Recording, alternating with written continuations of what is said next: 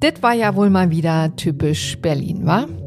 Diesen Satz hat man nach der Bundestagswahl 2021 häufiger gehört.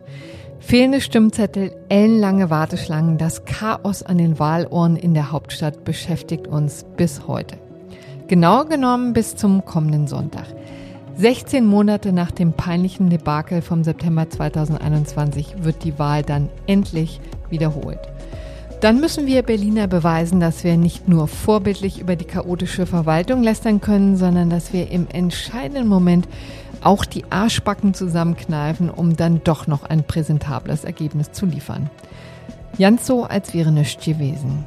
Im FAZ-Podcast für Deutschland soll es heute darum gehen, wie es überhaupt so weit kommen konnte und vor allen Dingen, was auf dem Spiel steht. Denn die Mehrheitsverhältnisse haben sich seit dem letzten Mal doch entscheidend geändert. Jetzt auf einmal hat die CDU die Nase vorn und könnte dem rot-rot-grünen Bündnis der regierenden Bürgermeisterin Franziska Giffey den Rang ablaufen.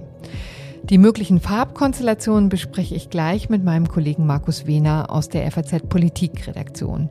Und dann freue ich mich noch auf den Kolumnisten und Buchautor Harald Martenstein. Mit ihm bespreche ich, was eigentlich in dieser Stadt alles falsch läuft und warum uns trotzdem jeder die Bude einrennt. Das ist also unser Programm im FAZ-Podcast für Deutschland heute am Donnerstag, den 9. Februar. An dieser Folge haben Kevin Kremmel, Silvia Klaus und David Brucklacher mitgearbeitet. Mein Name ist Corinna Budras und ich freue mich, dass Sie dabei sind.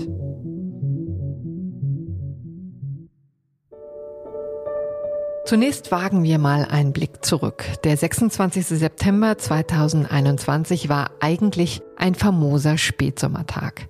Hier in Berlin war allerdings nicht nur das Wahlvolk auf den Beinen, sondern auch Dutzende Marathonläufer und etliche Schaulustige. Alles ein bisschen viel für die Metropole. Schon am Mittag melden einige Wahllokale erste Probleme. Die Stimmzettel sind vertauscht worden. In Friedrichshain zum Beispiel tauchen Stimmzettel aus Charlottenburg-Wilmersdorf auf. Einige hatten das nicht gemerkt und ihre Stimme trotzdem abgegeben. Ungültig Pech gehabt. Die Wahllokale müssen zeitweise geschlossen werden, um die richtigen Stimmzettel zu beschaffen.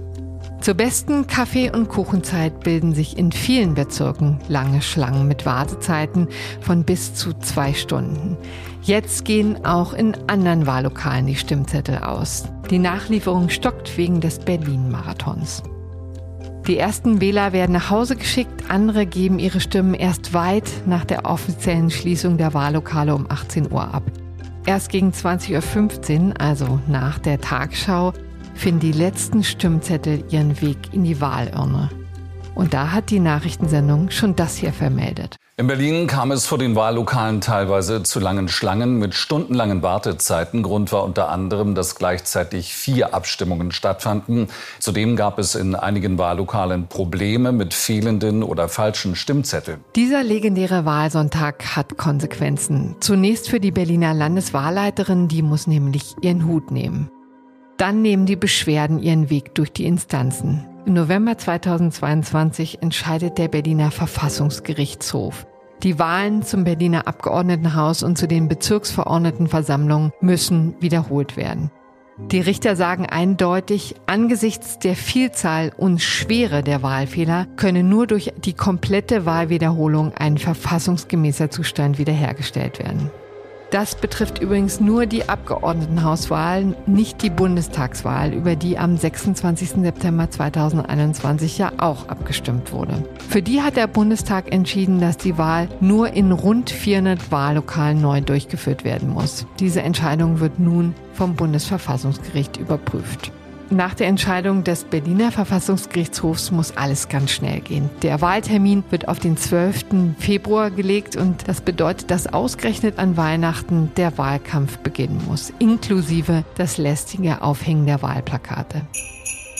Seitdem frieren die Spitzenkandidaten auf den Marktplätzen und streiten sich ungeniert im Abgeordnetenhaus, vor allem die regierende Bürgermeisterin Franziska Giffer. Immer wieder geht es im Wahlkampf auch um die eigentlich recht banale Frage, ob aus der Friedrichstraße zumindest zum Teil eine Fußgängerzone werden soll. Der Streit wird zum Symbol für die Verkehrswende. Übrigens nicht nur in der Hauptstadt, sondern womöglich auch im Rest des Landes. Aber dazu später mehr. So, jetzt stürzen wir uns in den Berliner Wahlkampf mit meinem Kollegen Markus Wiener aus der FAZ Politikredaktion, der mir jetzt hier im Studio gegenüber sitzt. Hallo Markus. Hallo. Wie siehst du denn den Wahlkampf? Ist es anders als sonst? Ja, es ist anders. Es ist ein Wahlkampf im Winter. Das hat es in Berlin hm. noch gar nicht gegeben, jedenfalls nicht solange ich mich erinnern kann. Und es ist natürlich eine Wiederholungswahl. Sowas hat es auch noch nicht hier gegeben. Und die Ressourcen sind sehr begrenzt. Auch das Interesse, was ich so von den Wahlkämpfern höre, ist sehr begrenzt. Die Berliner sind viele eher genervt, dass sie nochmal wählen sollen. Und, äh, auch sehr das, zu Recht, oder? auch sehr zu Recht, genau. Und es ist also nicht die Stimmung toll, dass wir nochmal wählen können. Und das größte Problem ist halt die Ratlosigkeit vieler mhm. Berlinerinnen und Berliner, was sie eigentlich wählen sollen. Denn es gibt eine große Unzufriedenheit mit dem rot-rot-grünen Senat. Aber es gibt auf der anderen Seite auch nur eine geringe Hoffnung, dass es andere, nämlich die CDU, wirklich besser machen würden. Mhm. Also es gibt Zahlen von Forsa, da sind 26 Prozent oder 29 Prozent der Meinung, die CDU würde es besser machen, mhm. aber 66 Prozent meinen, sie würden es ähnlich oder schlechter machen. Oh Gott. Und ja. äh, das heißt natürlich, dass viele sich fragen, ähm, was wähle ich denn? Ja, und äh, deswegen sind auch unter diesen Umständen die Voraussagen, wie die Wahl ausgehen wird, extrem schwierig. Ja, also da wird man, ist wirklich so eine Black Box, ne? Aber nichtsdestotrotz ein paar Anhaltspunkte haben wir ja. Zu dem Spitzenkandidaten Kai Wegner von der CDU wollen wir gleich kommen. Ich fange jetzt mal an mit dem recht schwierigen Verhältnis zwischen der regierenden Bürgermeisterin Franziska Giffey und der grünen Spitzenkandidatin Bettina Jarasch. Ist ja ziemlich angespannt, ne? Und die beiden sind jetzt im Moment in einer Koalition. Das heißt, sie sollten eigentlich zusammenarbeiten, aber bekriegen sich ziemlich. Ja, sie bekriegen sich, weil sie natürlich beide äh, dasselbe Ziel haben. Also mhm. Franziska Giffey will natürlich regierende Bürgermeisterin bleiben, Bettina Jarasch will es werden und beide Parteien haben halt ganz stark auf einen Personenwahlkampf gesetzt. Das sieht man ja, wenn man durch die Berliner Straßen geht oder fährt. Überall sind die Großflächenplakate mit Franziska Giffer und ähm, Bettina Jarasch. Das heißt, auch die Grünen, die dafür, das ja früher noch verpönt war, haben eben ganz auf ihre Spitzenkandidatin gesetzt. Es heißt ja, dass die beiden sich in die Hand versprochen hätten, dass sie persönliche Verletzungen vermeiden wollen. Und es ist ja mhm. auch nicht so, dass sie jetzt öffentlich sozusagen gegeneinander ausfällig werden.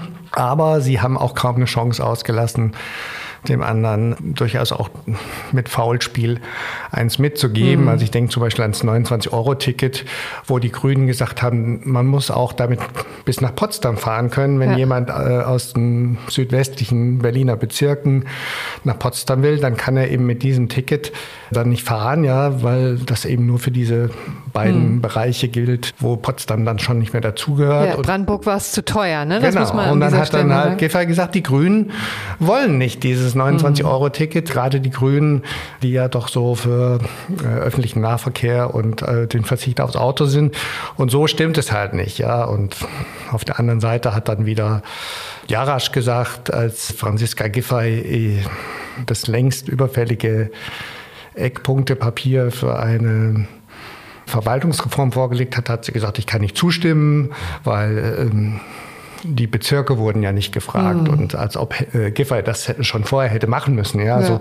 Und diese Reihe von Beispielen, die lässt sich fortsetzen. Das heißt, die haben schon mit sehr harten Bandagen gekämpft. Mhm. Man gönnt sich da nichts. Sind auch sehr unterschiedliche Frauen, oder? Sind sehr unterschiedliche Frauen, auch äh, vom Habitus her. Also Franziska Giffey ist natürlich sehr erfahren, regierungserfahren mittlerweile auch, sehr machtbewusst. Bettina Jarasch ist es nicht. Giffey kann viel besser auftreten, hm. sehr souverän, Auch herzlich, ne? Ist ja durchaus eine ja, nette Frau. kann natürlich auch auf Leute zugehen, mhm. findet mit jedem gleich die Ebene, wo sie die Leute ansprechen kann, kann ist so gewinnend im Gespräch, ja. Und auf der anderen Seite ist sie aber auch ein bisschen glatt und ja. ein bisschen zugeschliffen mir oft. Und Bettina Jarasch ist halt, tut sich schwer so mit dem Auftritt, aber ist dann vielleicht ehrlicher und auch ein bisschen kantiger und ein bisschen, mhm. sagt auch mal irgendwas, was wo sie weiß, dass das nicht gleich bei allen auf Gefallen stößt. Und Gerade ja. mit äh, ihrer Verkehrspolitik hat sie natürlich dafür gesorgt, dass dieser Wahlkampf wenigstens ein kontroverses Thema hatte. In der Tat, Verkehrspolitik, ne, was früher die Schulklos waren, ist jetzt die Friedrichstraße, genau. muss man sagen. Ne? Genau. Wie konnte es eigentlich dazu kommen, dass ehrlich gesagt so eine kleine Abschnitt, ne, 500 Meter auf der Friedrichstraße zu so einem Wahlkampfschlager geworden sind? Naja, die Friedrichstraße ist natürlich ein Symbol und mhm. äh, dadurch auch ein Symbol der Verkehrspolitik und Jarasch hatte sie ja schon schon mal sperren lassen. Dann äh, wurde dagegen geklagt und dann wurde festgestellt, für diese Sperrung fehlte die Rechtsgrundlage. Mhm. Und dann nach zwei Monaten war die Rechtsgrundlage da und dann hat sie eben äh, typisch Berlin so ein bisschen. ja, ne? das nochmal gesperrt. Das haben sehr viele als arrogant und abgehoben empfunden. Und äh, Giffey hat dann ja ihr gleich vorgeworfen, das sei nicht mit dem Senat abgestimmt mhm. gewesen. Sie musste es aber auch nicht mit dem Senat abstimmen. Sie kann als Verkehrssenatorin das schon selber entscheiden, ob das klug war lässt jedenfalls tief blicken, ja, ne, wie die also, Verstimmungen sind. Ich glaube, 85 Prozent der grünen Anhänger sind dafür, die, dass äh, die Friedrichstraße eben gesperrt wird für den Autoverkehr. Die äh, Anhänger anderer Parteien sind da eher dagegen. Man muss natürlich auch sagen, nach der Wende waren auch viele dafür, dass der Verkehr weiter durchs Brandenburger mhm. Tor fließt. Also und tut er jetzt eben nicht mehr. tut er jetzt nicht mehr, sondern jetzt sagen die Leute, wie kann es sein, dass ein Auto gegen das Brandenburger Tor fährt? Ja. Wie, wie, wie ist das überhaupt möglich? Warum sind da keine entsprechenden Sicherheitsvorkehrungen? Also das heißt, es verändert sich auch was und an vieles ja. gewöhnen sich natürlich auch Leute, die sagen, das geht ja gar nicht. Aber natürlich hat Franziska Giffer auch recht, jetzt, wo das einfach nur abgesperrt ist und sozusagen noch keine neue Idee verwirklicht ist, äh, ist das natürlich ein, ein Dauerprovisorium, was sehr komisch aussieht und mhm. wie sie ja sagt, einer Weltmetropole nicht gerecht wird. Und da ist natürlich, hat sie natürlich einen Punkt, mhm. ja. Hm. Genau, also zur Friedrichstraße hat ja auch jeder eine Meinung, also alle Spitzenkandidaten eine Meinung. Da können wir gleich mal reinhören. Mir geht es darum, eine moderne, attraktive Innenstadt zu bekommen, gerade in der historischen Mitte, wo so viele Berlinerinnen, aber auch Touristinnen unterwegs sind. Das muss einfach ein Raum sein, wo man sich gerne aufhält, wo man gerne hingeht. Und erst jetzt, wo es echt Fußgängerzone ist, können wir ja anfangen, umzugestalten und die hässlichen Baustellenzeichen und alles endlich mal wegzunehmen. Also ich glaube, jetzt gibt es überhaupt erst wieder Hoffnung für die Friedrichstraße. Man muss, wenn man das anders haben möchte, die Friedrichstraße wieder ins übergeordnete Straßennetz holen. Sie ist eine Straße von übergeordneter Bedeutung. Sie ist eine der wichtigsten Einkaufsstraßen der Stadt. Man muss das ernst nehmen, was bei den Gewerbetreibenden an Anliegen ist. Und wir müssen einen Weg finden, wie wir hier zügig zu einer Lösung kommen, die einer Weltmetropole gerecht wird. Ich weiß, äh, was das jetzt schon wieder ausgelöst hat, was Frau Jarasch da macht. Und das ist wirklich eine Verkehrspolitik mit dem Kopf durch die Wand, ohne die Gewerbetreibenden anzuhören, ohne die Anlieger anzuhören. Mhm. Und das macht überhaupt gar keinen Sinn, wenn ich über 500 Meter etwas sperre. Und das schadet den Gewerbetreibenden und mehr Sicherheit für Radfahrer bringt es ja nun auch nichts, weil es eine Fußgängerzone werden soll. Da haben wir ihn jetzt eben auch schon gehört. Das ist der CDU-Mann Kai Wegner, der nach derzeitigen Prognosen deutlich vorne liegt. Du hast es schon gesagt, die Prognosen muss man mit Vorsicht genießen, aber nichtsdestotrotz. Was meinst du denn? Wird das unser neuer Bürgermeister? Ja, was ich glaube, ist, die CDU äh, lag jetzt doch in mehreren Umfragen so deutlich vorne, dass sie wahrscheinlich am Ende wirklich in der Wahl auch vorne liegen wird. Die Frage ist, ob Kai Wegner dann dadurch regierender Bürgermeister wird. Auch das schon wieder typisch Berlin, sollte man ja meinen, wenn jemand mit also deutlichem Vorsprung gewinnt eine Wahl, dann wird er auch Bürgermeister, aber auch das ist in Berlin nicht Gut, selbstverständlich. Es wird ein bisschen auf den Abstand drauf ankommen, mhm. wenn jetzt die CDU mit einem sehr großen Vorsprung gewinnen wird und die, sagen wir jetzt mal, äh, SPD mit Giffey richtig abstürzen wird, dann ist natürlich eine Frage, ob man dann an der CDU äh, und Kai Wegner vorbeikommt. Aber die Neigung, Kai Wegner zum regierenden Bürgermeister zu wählen, ist natürlich bei SPD wie bei Grünen stark äh, unterentwickelt, sage ich jetzt mal. Liegt es eigentlich an dem Kandidaten selber? Der ist, wirkt ja sehr unscheinbar eigentlich. Oder ist das mehr so die CDU als Partei, die da nicht salonfähig ist? Ich glaube, es liegt an beidem, aber weniger an dem Kandidaten als an der Neigung, äh, vor allen Dingen der Grünen, die CDU sozusagen in die Regierung zu holen. Das sind halt keine Kretschmann-Grünen hier in Berlin, das hm. sind linke Grüne. Bettina Jarasch als Zentristin ist ja so eine Kompromisskandidatin gewesen, aber die sogenannten Kreuzberger Grünen, die sind eben schon richtig links, so wie man das eben nur noch in, äh, in wenigen Ländern hat. Also es ist ja auch nicht so, dass es wirklich ausgeschlossen worden ist. Wegner hat zwar gesagt, diese Verkehrspolitik, das kann ich mir nicht vorstellen, ja, aber das heißt, er hat ja nicht gesagt, mit den Grünen auf keinen Fall niemals, ja. Hm. Und wenn die Mehrheiten dann so sind, dann kann man sich auch sehr schnell wieder umentscheiden. Markus, herzlichen Dank für diesen kurzen Ritt durch die Berliner Wahlstimmung jetzt an diesem Sehr gerne. Februartag. Dankeschön. Tschüss.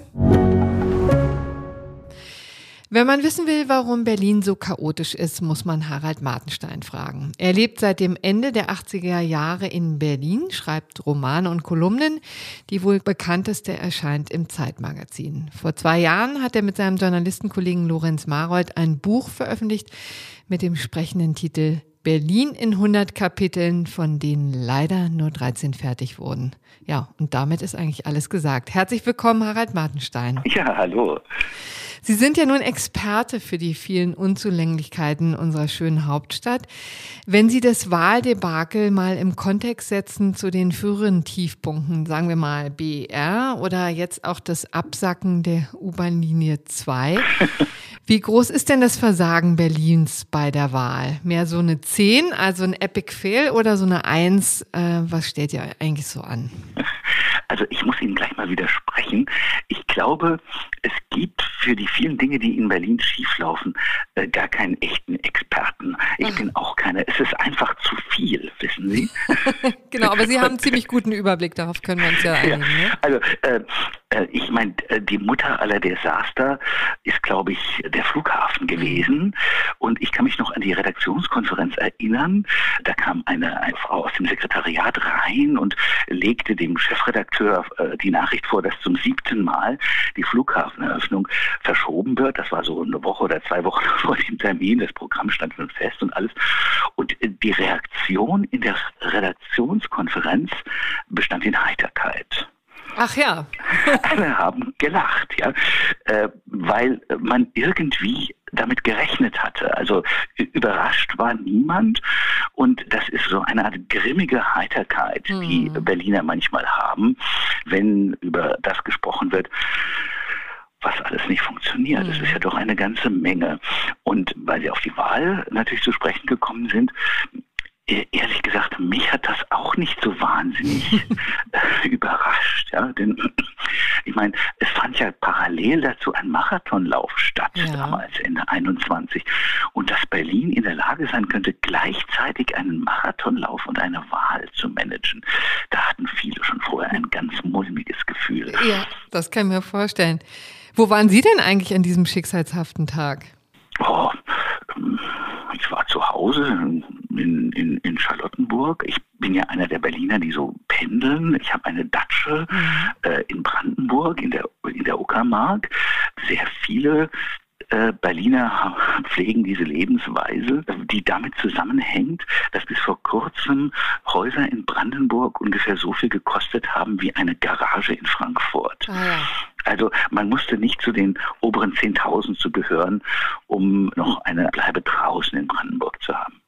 Und Sie haben deswegen standen nicht mit in der Schlange, sondern hatten Briefwahl gemacht oder wie? Na, ich bin tatsächlich in Brandenburg äh, gemeldet ah, okay. und äh, äh, wähle also in, in, Brandenburg. Meine Frau ist Berlinerin und die hat äh, Briefwahl gemacht. Mhm, genau, also Sie haben sich mal schön aus der Verantwortung gestohlen. Jedenfalls standen Sie nicht in den stundenlangen Schlangen und mussten warten.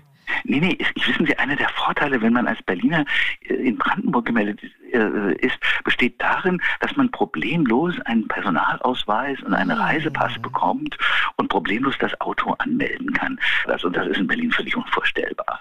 Mhm. Und mit Chaos haben die Berliner ja schon ihre Erfahrungen gemacht. Was ist denn eigentlich Ihre ganz persönliche Lieblingsanekdote des Scheiterns? Gibt es da was? Eine Sache, die wirklich sehr hübsch ist, besteht darin, dass um einen Zebrastreifen einzurichten in Berlin, man so mit sieben Jahren ungefähr rechnen muss. Mhm. Das heißt, ja, ja, das, das spricht das auch heißt, schon Bände. Sie haben also einen Verkehrsschwerpunkt, an dem viel passiert. Ja, Menschen sind, also das ist dann nicht so lustig. Ja, Menschen sind vielleicht überfahren worden. Es gibt eine Schule, man will den Überweg sicher machen und so weiter. Es gibt ja in der Regel vernünftige Gründe dafür, dass irgendwo ein Zebrastreifen hin soll. Und dann wandert das über so viele Schreibtische und so viele Genehmigungen müssen eingeholt werden, obwohl das Aufpinseln von Zebrastreifen ja eigentlich eine Kulturtechnik ist, die seit vielen Jahrzehnten bewährt ist, sollte man meinen. Äh, und das dauert dauert dann sieben Jahre und die Kinder, die man damit schützen wollte, studieren wahrscheinlich inzwischen. Ich habe es schon gesagt, Sie haben ja ein ganzes Buch über die Berliner Malays geschrieben und darin stellen Sie fest, Berlin sei in das Scheitern regelrecht verliebt. Warum denn das? Naja, ich habe ja über die Heiterkeit gesprochen, die sich manchmal ausbreitet, wenn bei uns in Berlin mal wieder was schief geht. Also da lacht da nicht nur das restliche Land darüber, da lachen auch wir selber. Und woher es eigentlich kommt, darauf zielt Ihre Frage ja, ja. ist ähm, schwer zu sagen. Ich würde zwei Gründe nennen. Einer ist sicher, dass sich Berlin über Jahrzehnte an eine gewisse Unverantwortlichkeit gewöhnt hat. Mhm. Westberlin war ja das Schaufenster des Westens, wurde alimentiert und es gibt hübsche Anekdoten von Politikern, äh, die geschrieben haben, also wenn sie irgendwas brauchten, da haben wir einfach in Bonn angerufen und da kam das. Mhm. Ja, das hat, hat schon eine gewisse Mentalitätsprägung gehabt. Und auch der Ostteil Berlins war ja privilegiert. Mhm. Also Hauptstadt der DDR auch ein Schaufenster. Also da wurden zwei Schaufenster zusammen zusammengefügt, die sich daran gewöhnt hatten, dass immer Leute kommen und schöne Sachen ins Schaufenster stellen und man nichts dafür tun muss. Mhm. Das ist schon mentalitätsprägend gewesen. Und der andere Grund, wir haben es ja mit einer massivem Verwaltungsversagen in Berlin zu tun. Ja, wir haben ja schon über die langen Wartezeiten in den Bürgerämtern gesprochen und wie schwierig es ist, irgendwas bewilligt zu kriegen, nicht weil die Leute so kleinlich wären, sondern weil es so ein Behörden-Ping-Pong gibt. Mhm. Also selbst Verwaltungsexperten wissen manchmal nicht, ob die Bezirke oder die Gesamtstadt für irgendwas zuständig sind. Ja, das hängt damit zusammen, dass Berlin ja aus verschiedenen Städten und Gemeinden zusammengewachsen ist. Die Berliner Bezirke haben Einwohnerzahlen wie Großstädte irgendwo in Deutschland. Ja. Mhm. Diese Stadt wäre also zentralistisch überhaupt nicht zu regieren. Dazu ist sie zu groß, zu unübersichtlich.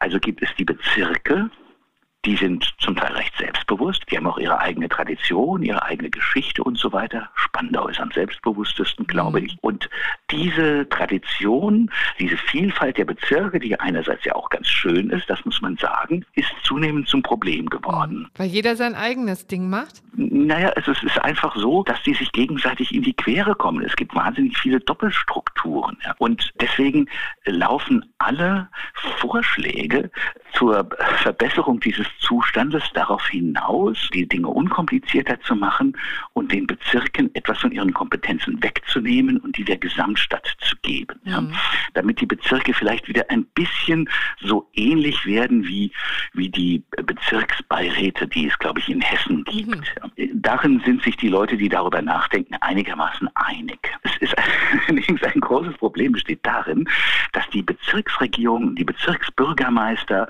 und die Bezirksstadträte, das sind alles recht gut dotierte Ämter, ja, mit denen man, ja, mit denen man äh, Parteifreunde versorgen kann. Deswegen besteht bei den Berliner Parteien traditionell eine ganz große Unlust daran, diesen Freundentopf einfach wegzuwerfen. Ich glaube, das ist einer der Gründe dafür, warum es nie in den letzten Jahrzehnten zu einer echten Verwaltungsreform gekommen ist. Es ist einfach zu schön für die Parteifreunde. Das kann man sich gut vorstellen. Jetzt ist es ja wieder Thema. Im Wahlkampf kommen wir jetzt auch jetzt mal zu der Wahl, die jetzt am 12. Februar, also am Sonntag stattfinden wird. Können Sie diesen Wahlkampf eigentlich ernst nehmen? naja, ich weiß nicht genau, was Sie mit ernst nehmen meinen, aber was die, was die Bezirke angeht, ich wohne in Berlin, hier im Bezirk Charlottenburg, kann ich ihn überhaupt nicht ernst mhm. nehmen. Ich würde sagen, es ist ein hartes Wort, ich würde sagen, es ist eine Scheinwahl, was die Bezirke ah. angeht. Warum? Wir haben ja darüber gesprochen, die Wahl 21 ist für ungültig erklärt worden. Aber nach der Wahl von 2021 wurden äh, Bezirksbürgermeister und Bezirksstadträte installiert. Mhm. Ja? Und nun stand in den Berliner Zeitungen, diese vorhandenen Bürgermeister und Stadträte denken überhaupt nicht daran, nach der nächsten Wahl zurückzutreten. Ein wichtiger Punkt, denn Sie sind ja nun bestellt. Ich meine, wissen Sie, Sie sind durch ungültige Wahlen ins Amt gekommen. Wir leben doch in einer Demokratie, Herrgott. Ja. Und Sie wollen nicht zurücktreten, weil es in Berlin so ist, wenn Sie Bürgermeister werden, dann werden Sie Beamter auf Zeit. Ja, mit mhm. beträchtlichen Pensionsansprüchen. Und wenn Sie zurücktreten, sind die weg. Ja. Sie müssten sich abwählen lassen, aber einen Bürgermeister abzuwählen ist recht schwierig. Dazu braucht man eine Zweidrittelmehrheit, die kommt politisch in den meisten Fällen nicht zustande. Also das heißt, wir, so, wir sollen da ein Parlament wählen, das eigentlich keine Befugnisse hat. Also ich meine, die können, wenn sich die Mehrheitsverhältnisse ändern. Im Moment sind alle Bezirksrathäuser in den Händen von SPD, Grünen und Linken. Es gibt mhm. keinen von der CDU mehr. Und die Umfragen deuten ja darauf hin, dass die CDU stärker werden ja. wird. Ja, das ist jedenfalls die Prognose. Wir wissen, alle Prognosen können sich ändern, aber das ist die Prognose. Also hätte die CDU dann durchaus Chancen, den einen oder anderen Bezirksbürgermeister zu stellen. Ja, was für so eine große Partei ja vielleicht auch irgendwie angemessen wäre. Und äh, die werden aber nicht zum Zuge kommen, weil die Alten nicht daran denken, zurückzutreten. Ja, da schlägt das Beamtenrecht das Demokratieprinzip, ne? Das, ja, auch das ja, macht ja, Berlin möglich. Alle Macht geht nicht vom Volke aus, sondern vom Beamtenrecht. Ah. Ja, also da kommt noch einiges auf uns zu. Nun schafft es ja auch hier unsere kleine verschlafene Friedrichstraße im Zentrum, ja, hier zu nationaler Berühmtheit, weil sie jetzt zur Fußgängerzone werden soll. Ja, auch das ist ja ein großer Wahlkampfschlager. Wie stehen Sie denn eigentlich dazu? Also der gegenwärtige Zustand der Friedrichstraße ist ja zum Gott erbarmen. Das ist ja so hässlich und so traurig. Und wenn ich so Bilder aus der Vergangenheit sehe, aus den 20er Jahren, da wird man ja ganz sentimental. Ich meine, früher war nicht alles besser, das wissen wir, aber die Friedrichstraße scheint die besser gewesen Friedrichstraße zu sein. schon. Ja. Und das Problem ist, glaube ich, auch hier, dass man äh, die Friedrichstraße autofrei bekommen möchte. Das macht, aber die Voraussetzungen, also es ein bisschen schön zu machen dort, die Verkehrsanbindung zu schaffen und vor allen Dingen sich zu überlegen, wo soll denn der Verkehr dann stattdessen hinfließen? Das ist alles unzureichend gemacht worden, so mein Eindruck. Denn statt die Friedrichstraße verstopfen die Autos jetzt halt die umliegenden Straßen. Also man hat ein Problem nicht gelöst. Man hat es einfach nur anderswo hingeschoben. Und das, sage ich Ihnen, das ist typisch Berlin. Ja. das haben Sie schön zusammengefasst. Im Grunde genommen sagt man ja immer, jede Stadt bekommt auch immer die Regierung, die sie verdient. Welche hat denn Berlin jetzt eigentlich verdient? Also ich habe mal geschrieben, mir ist egal, wer in Berlin regiert. Hauptsache, es gibt fließend Wasser und Strom.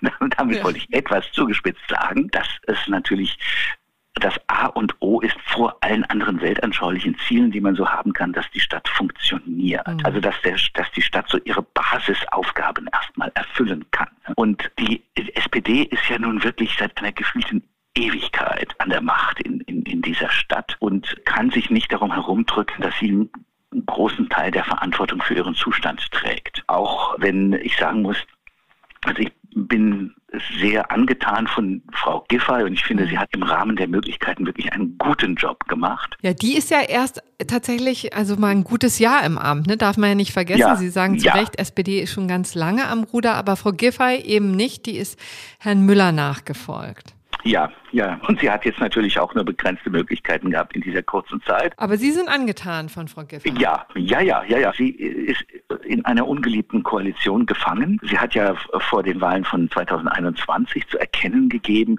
dass sie eigentlich ganz gern mit CDU und FDP was machen würde. Aber das kam in ihrer eigenen Partei nicht gut an. Äh, die meisten ihrer Parteifreunde wollten eben lieber die, die rot-rot-grüne Koalition haben. Und in der steckt sie nun fest und äh, wirkt auf mich da manchmal wie ein Alien, ja, mhm. in eine ihr ja, fremde Welt sich hinein. wahrscheinlich auch manchmal, das muss man echt sagen, so wie sich zofft. Aber ich meine, die Stadt braucht wirklich einen Wechsel. Ich meine, wenn eine Stadt irgendwo auf dem Planeten einen Wechsel und neue Leute brauchen könnte, dann doch wohl Berlin. Also, äh, denn für den Zustand, in dem Berlin sich befindet, und der ist ja nun in vielerlei Hinsicht unerfreulich, für den muss doch irgendjemand zur Verantwortung gezogen werden. Ne? Und wenn diese Regierung dann bei den Wahlen auch noch bestätigt würde, ja, als Lohn der bösen Tat, ja, das wäre irgendwie, äh, das wäre sehr traurig. Sagt Harald Martenstein. Herzlichen Dank für diesen Ausflug in die Unzulänglichkeiten unserer Hauptstadt, aber schön ist es trotzdem, ne? Ja, ja, ja, schön ist es trotzdem und, und unterhaltsam. Ja, das ist wohl wahr. Herzlichen Dank, Herr Martenstein. Ich danke Ihnen. Sie sehen also, alles ein bisschen kompliziert hier in der Hauptstadt. Und ich wage mal die Prognose, dass sich am Sonntag nicht alles in Wohlgefallen auflösen wird. Eine ordentliche Wahl werden wir wohl noch hinbekommen, aber die Regierungsbildung wird noch, naja, interessant. Dafür läuft es aber in unserer FAZ-Podcast-Welt wie geschmiert, wenn ich das mal so sagen darf. Im Frühjahr wird es einen neuen Auslandspodcast geben. Darin setzen sich die Kollegen Kati Schneider und Felix Hoffmann mit internationalen Themen auseinander. Berichterstattung, Analyse und Reportage, das ganze Paket. Am Samstag wird es eine erste Kostprobe davon geben, die ich Ihnen schon mal ans Herz legen kann. Dann schauen die Kollegen nämlich nach Brasilien. Jetzt bleibt mir noch, mich für Ihre Aufmerksamkeit für diese Podcast-Folge zu bedanken. Schicken Sie mir gerne Feedback an unsere gewohnte E-Mail-Adresse podcast.faz.de. Außerdem läuft unsere große Hörerumfrage noch. Morgen begrüßt Sie an dieser Stelle mein Kollege Simon Strauß und ich sage Tschüss und machen Sie es gut.